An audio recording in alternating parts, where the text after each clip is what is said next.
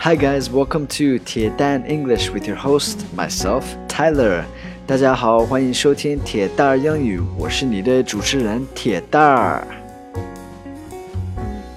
Hey guys, welcome back. Thanks for tuning in. Today I have a very cool quote for you guys from a very cool person, one of my favorite musicians of all time. 大家欢迎回来。然后今天要教你们一个名言。 然后这个名言是谁说的？是一个我非常非常尊重的一个呃音乐队的主唱。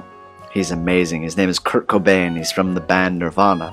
Uh, he actually is not living anymore. He committed suicide um, when I was younger. Uh, anyway. 呃，这个这个男的叫 Kurt Cobain，我等会儿在下面打一下他的中文名，还有他之前的音乐队， 他们就是特别特别有才。呃，这个人后来自杀了，嗯，不在了，挺可惜的。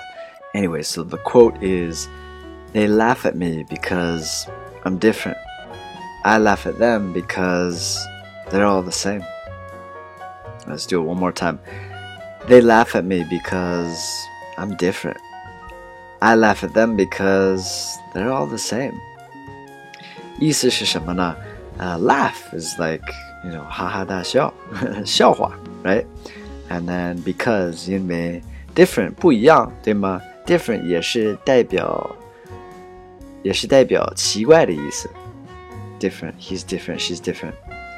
Um, and then the same is like 一样。对吗？So they laugh at me because I'm different。他们笑话我，因为我有一点不一样，跟他们不一样。